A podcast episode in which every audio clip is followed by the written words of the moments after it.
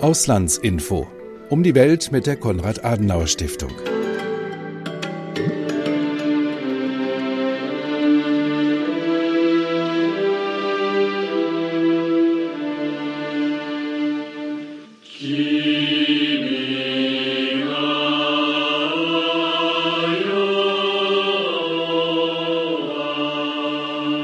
SDGs にも我々自身が明記した法の支配は Auf Japans Nationalhymne folgt Yoshihide Suga, Japans Premier. Da spricht er vor der Generalversammlung der Vereinten Nationen über sein Land, das die Freiheit in der Indo-Pazifik-Region fördere und wie wichtig Frieden, Wohlstand und Rechtsstaatlichkeit seien. Das sind Werte, die Japan und Deutschland teilen. Und darum geht's in dieser Folge Auslandsinfo Spotlight. Das Verbindende und die deutsch-japanische Freundschaft, denn die ist schon 160 Jahre alt. Auf Instagram, Facebook und Twitter feiern die Auslandsinformationen ausgiebig und da könnt ihr euer Japan-Wissen unter Beweis stellen. Ich bin Anne-Kathrin Mellmann. Herzlich willkommen, schön, dass ihr dabei seid. Zu Gast ist Barbara Völkel, Referentin für Ostasien und Pazifik. Konnichiwa. Konnichiwa, danke, dass ich dabei sein kann. Du hast ein halbes Jahr in Japan verbracht. Was würdest du sagen? Was ist dir so besonders in Erinnerung geblieben? Was begleitet dich vielleicht auch noch täglich in deinem Leben? Ja, ich glaube, das, was ähm, jedem, vor allem wenn er in der Metropolregion Tokio bleibt, ähm, am ehesten in Erinnerung bleibt, ist die Ordnung, die Struktur, die Höflichkeit im Umgang miteinander im öffentlichen Leben. Selbst in dieser größten Metropolregion der Welt ist es an den Bahnhöfen geordnet. Es bilden sich Schlangen zum Einstieg in die Züge und die Metro. Es ist mucksmäuschenstill darin. Diese Ruhe bleibt allerdings dann nur, bis es abends in die Karaoke-Zentren und Karaoke-Bars geht oder man die exzellente japanische Küche genießt. Hast du das denn äh, so ein bisschen für dich auch beibehalten, wenn du im Berliner Verkehrsnetz unterwegs bist, das Abstand halten oder erinnerst du dich dann besonders daran? Ich glaube, die Pandemie hat uns da doch nochmal ähm, ein Stück zurückgesetzt, aber das ist, glaube ich, schon etwas Unvergleichliches, wie es in Japan passiert. Und in Sachen Essen kochst du japanisch? Selbstverständlich. Was zum Beispiel?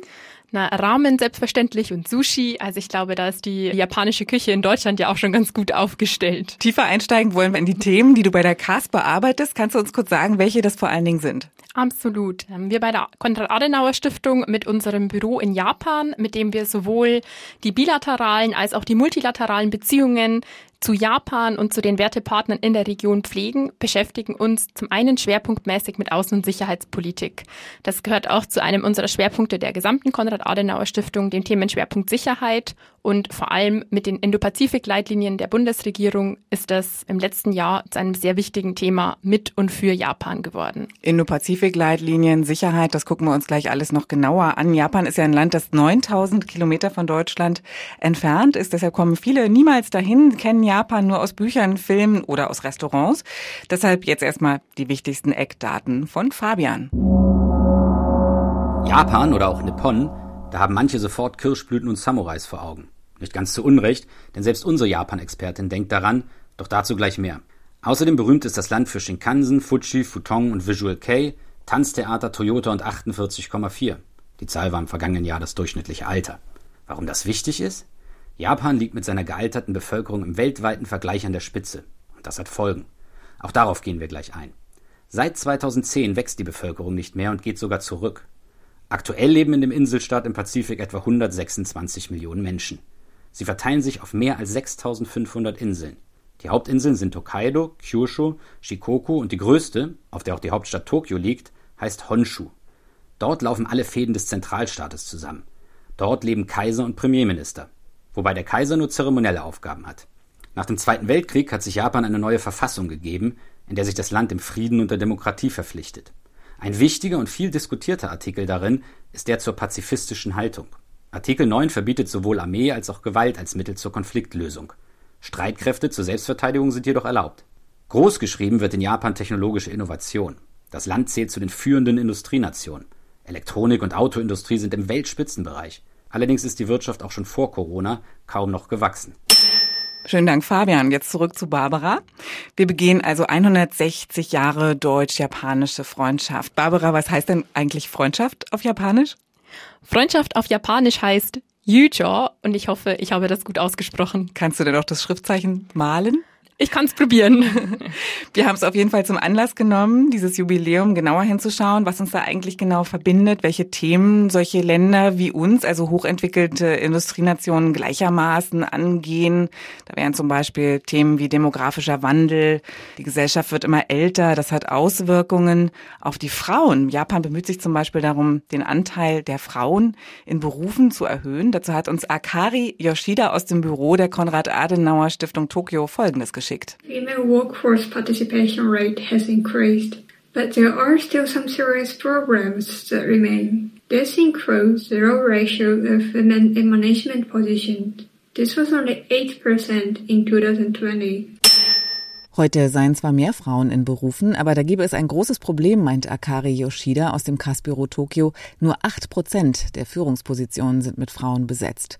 Zu sehen ist Akari übrigens auch bei Instagram, Facebook und Twitter, jeweils bei Auslandsinfo. Barbara Völkel, Referentin für Ostasien und Pazifik der KAS. Wie hast du persönlich das erlebt in Japan, dieses Problem, dass es wenige Chefinnen gibt? Ja, im Gespräch mit Kommilitoninnen oder mit Kolleginnen ist das Thema Gleichstellung und äh, Chancen für Frauen natürlich sehr häufig ein Thema. Ähm, Japan ist 2020 auf Platz 120 von 156 im World Economic Forum Gender Gap Index eingestuft worden. Und das reflektiert sich natürlich im tagtäglichen Leben. In Japan herrscht nach wie vor eine sehr starke Einstellung, dass die Frau zuständig ist für Haus und Familie und nicht für Beruf und Karriere. Und trotz Bemühungen des früheren Premiers Shinzo Abe mit dem Womenomics Reformprogramm, das Frauenförderung zu einem zentralen Bestandteil von Japans Wachstumsstrategie machen sollte, hat dies keine sonderliche Effekte gezeigt. Die Rahmenbedingungen wie beispielsweise die Kinderbetreuung fehlen größtenteils. Das Mindset blieb bestehen. Und es spiegelt sich auch in der Politik wider. Zwei der 20 Kabinettsposten sind aktuell mit Frauen besetzt. Und wenn das kulturell so stark verankert ist, dann haben es Veränderungen einfach schwer. Die Japanerinnen sollen also viel stärker in die Arbeitswelt integriert werden und die verändert sich in vielfacher Hinsicht. Society 5.0 lautet da ein Stichwort. Dazu hat Sebastian Weise von der Konrad-Adenauer Stiftung gearbeitet. Auf Social Media haben wir sein Video veröffentlicht und ich habe mir den Ton des Videos geschnappt, klingt deshalb auch ein bisschen hallig. Bereits seit Jahren treibt Japan das Konzept der Gesellschaft 5.0 voran. Modernste Technologien und innovative Konzepte sollen ihre Wirkung nicht nur im Bereich der Industrie oder Wirtschaft entfalten, sondern auch weit darüber hinaus in Bereichen wie Mobilität, Gesundheit, Finanzen oder Infrastruktur. Technologie ist dabei kein Selbstzweck, sondern soll den Menschen dienen und einen Beitrag dazu leisten, drängende Herausforderungen der Gegenwart zu lösen. Das war Sebastian Weise, Barbara, du als Japan-Expertin, was würdest du sagen? Sind denn diese Veränderungen, von denen Sebastian da gesprochen hat, schon spürbar in der japanischen Gesellschaft? Ich glaube, Japan ist hier sehr zwiegespalten. Auf der einen Seite, und das haben ja auch viele im Kopf, wenn sie an Japan denken, gibt es eben die Roboter, die einem im Restaurant den Tisch zuweisen, die in der Pandemie durch die Straßen rollen und an die Hygieneregeln erinnern. Gleichzeitig ist aber Japan ein sehr bürokratisches und traditionelles Land. Faxgeräte haben dort in der öffentlichen Verwaltung einen festen Platz. Wichtige Dokumente müssen weiterhin tatsächlich mit dem persönlichen Siegel unterzeichnet werden. Und kann das auch ein Grund dafür sein, dass die Wirtschaft nicht mehr so stark gewachsen ist, wie Fabian vorhin beschrieben hat? Genau, absolut. Also das Konzept Society 5.0 reagiert auf diese Entwicklung. Es reagiert auf die demografische Entwicklung, die selbstverständlich mit der wirtschaftlichen verflochten ist. Es reagiert auf die sehr hohe Staatsverschuldung, aktuell bei etwa 250 Prozent des Bruttoinlandsproduktes. Das ist natürlich ein hoher Druck auf die Staatskassen, auf die Sozialkosten. Auch wenn sich die japanische Wirtschaft jetzt äh, etwas erholt hat nach Stagnation und nach Einbruch durch Covid-19, müssen hier sehr viele Antworten auf Herausforderungen wie eben dem Fachkräftemangel, Automatisierung und Digitalisierung erst noch erfolgen. Und ein Thema, das Japan und Deutschland teilen, das hat ganz unmittelbar mit technologischem Fortschritt zu tun und auch mit Sicherheit, und zwar Cybersicherheit. Bevor wir darauf näher eingehen, Barbara, wollen wir mal hören, was Johannes Wegen dazu zu sagen hat. Er ist Experte der Konrad-Adenauer-Stiftung für dieses Thema. Cybersicherheit wird als Grundlage der Digitalisierung verstanden. Übergeordnetes Ziel ist die Gewährleistung eines freien, fairen und sicheren Cyberraums. In der Cyberaußenpolitik engagiert sich Japan wie Deutschland in der UN und in bi- und multilateralen Formaten die Stärkung von Völkerrecht und der UN-Charta für internationale Regeln und die Umsetzung von vertrauensbildenden Maßnahmen. Das war Johannes Wegen. Barbara, kannst du denn ein Beispiel dafür nennen, wo wir im Thema, beim Thema Cybersicherheit zusammenarbeiten? Es wurde dieses Jahr ein Geheimschutzabkommen äh, der beiden Länder unterzeichnet, was nur eines der gemeinsamen Projekte, die auch in den Indo-Pazifik-Leitlinien genannt wurden. Gehen wir darauf mal kurz ein. Das ist ja nur ein Beispiel für ganz viele Sicherheitsthemen, die unsere Länder gleichermaßen berühren. Japan liegt ja am Indo-Pazifik in der Region. Da haben in den vergangenen Jahren viele einschneidende Veränderungen stattgefunden. Auf diese veränderten Gegebenheiten hat auch die deutsche Bundesregierung reagiert mit ihren Leitlinien zum Indo-Pazifik. Und die lassen wir uns jetzt mal von Fabian erklären. Zum Einstieg ein kurzer Blick auf die Geografie. Gemeint ist mit Indo-Pazifik die Region, die den nördlichen Indischen Ozean, den westlichen Zentralpazifik und außerdem einige Nebenmeere einschließt. In der Politik taucht der Begriff Indopazifik erst seit 2007 auf. Geprägt hat ihn der damalige japanische Premier Shinzo Abe. In der Region hat sich die Sicherheitslage verändert. Es gibt mehr Machtrivalitäten und Konflikte und deshalb wollen einige Anrainer stärker kooperieren. Auch die deutsche Bundesregierung will sich mehr engagieren und hat den Rahmen dafür definiert in den sogenannten Indo-Pazifik-Leitlinien. Die sehen mehr Präsenz vor, die Wahrung der regelbasierten maritimen Ordnung. Also kurz gesagt, dass in dieser für den Seehandel so bedeutenden Region nicht jeder macht, was er will, sondern sich an internationale Abkommen hält. Denn China und andere versuchen immer wieder, die Regeln über Bord zu werfen. Ja, schönen Dank, Fabian. Ich komme zurück zu Barbara Völkel. Das ist ja ein Thema, das in Deutschland in seiner Brisanz, glaube ich, noch nicht so stark wahrgenommen wird. Du hast ja kürzlich über Sicherheitskooperation geschrieben, auch nachzulesen auf krass.de. Kannst du kurz auf den Punkt bringen, was genau sich für Japan verändert hat? Ja, in den letzten zehn Jahren hat sich die Sicherheitsperzeption Japans deutlich verstärkt oder angespannter entwickelt. Wir haben vor allem zwei Entwicklungen, die in der direkten Nachbarschaft des Inselstaats stattfinden. Das ist zum einen natürlich die äh, territoriale Ausbreitung und Expansion sowie die Aufrüstung der Volksrepublik China. Das ist zum anderen äh, die Nuklearisierung der koreanischen Halbinsel im Nordkorea, die beide ja in unmittelbarer Nachbarschaft zu Japan liegen. Und Barbara, wie reagiert denn Japan darauf? Ja, Fabian hatte es ja schon angesprochen, äh, die Samurai auf der neuen Defense Strategy Japans, auf der Verteidigungsstrategie 2021 ist tatsächlich wieder eine abgebildet, nachdem es im letzten Jahr noch die Kirschblüten waren. Da sieht man durchaus schon, ja, dass die Bedrohungsperzeption und auch der Anspruch, der Selbstanspruch Japans deutlich sich verändert hat. In den letzten Jahren sind durch die Anspannungen in der Region ist Japan immer mehr zu einer ja, demokratischen Instanz im Indo-Pazifik äh, avanciert und hat sich mit dem Konzept des sogenannten Free and Open Indo-Pacific, das 2016 durch Shinzo Abe gemeinsam in Kooperation, in enger Abstimmung auch mit den USA äh, veröffentlicht wurde, seitdem die Außenpolitik Japans durchaus bestimmt. Und was heißt das konkret? Was kann Japan da jetzt tun? Er sucht sich das Land ähm, Verbündete in der Region?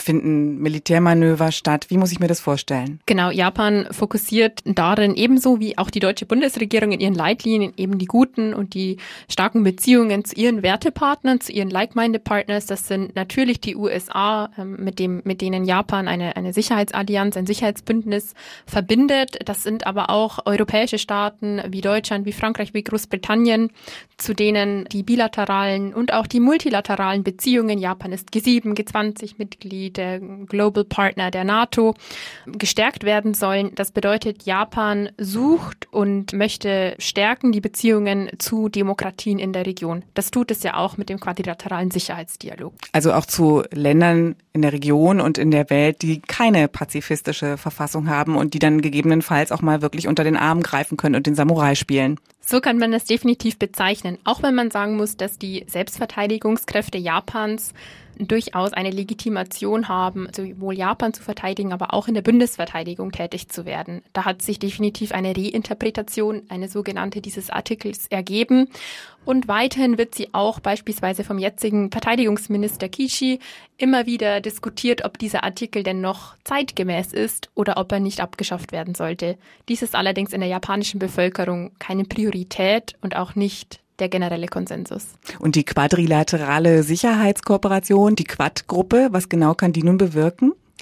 Die Quad ist ein sehr starkes Statement in der Region, ähm, bestehend aus den USA, aus Australien, Indien und Japan. Ist es eine Vereinigung von Demokratien, die für die regelbasierte Ordnung im Indopazifik und international eintreten möchten und eintreten Die Quad gab es schon einmal nach der Tsunami-Katastrophe, ist dann wieder etwas eingeschlafen, aber aufgrund der vorher genannten Entwicklungen im Indo-Pazifik kann man von einem Revival sprechen. Es gab dieses Jahr ein Gipfeltreffen mit Joe Biden, mit Yoshide Suga, Scott Morrison, mit Indiens Premier Modi. Das war ein, ein Novum. Das war das erste Mal, dass es stattgefunden hat. Und das war auch ein sehr starkes Statement zur Zusammenarbeit, zur Kooperation, nicht nur im sicherheitspolitischen Bereich, sondern auch bei den Themen Klimawandel, Cyber oder Covid-19-Impfkooperation. Und auch die Bundesregierung hat mehr als Worte. Also sie schickt jetzt zum Beispiel ganz konkret eine Fregatte in die Region, die Fregatte Bayern. Kannst du uns darüber mehr erzählen? Ja, die Fregatte Bayern befindet sich sozusagen in den Startlöchern und soll Anfang August aus Wilhelmshaven in den Indopazifik segeln, den Indopazifik durchqueren und dort einige Wertepartner und auch andere Länder in, in der Region anlaufen. Die Fregatte Bayern ist natürlich ein Zeichen, dass nach 20 Jahren einmal wieder deutsche maritime Präsenz in der Region herrscht. Natürlich wird Deutschland nicht die nächste indopazifische Seemacht werden. Das ist sich sowohl Deutschland als auch die Partner in der Region durchaus bewusst. Also es geht um Symbolik und netter Nebeneffekt ist, dass man in dem Zusammenhang auch gleich noch die 160 Jahre deutsch-japanischer Freundschaft feiern kann. Auf jeden Fall. Ich denke, dafür sollte auf jeden Fall Zeit sein. Barbara Völkel, ganz herzlichen Dank fürs Gespräch. Sehr gerne. Sayonara. Und das war's für heute. Japan, Deutschland und ihre langjährige Freundschaft. Dass diese Freundschaft auch eine große sicherheitspolitische Bedeutung hat, wurde deutlich durch die Erläuterungen von Barbara Völkel. Außerdem dabei Fabian Wagener, Sebastian Weise, Johannes Wiegen und Akari Yoshida in Tokio. Ich bin Anne-Kathrin Mellmann. Tschüss, bis zum nächsten Mal.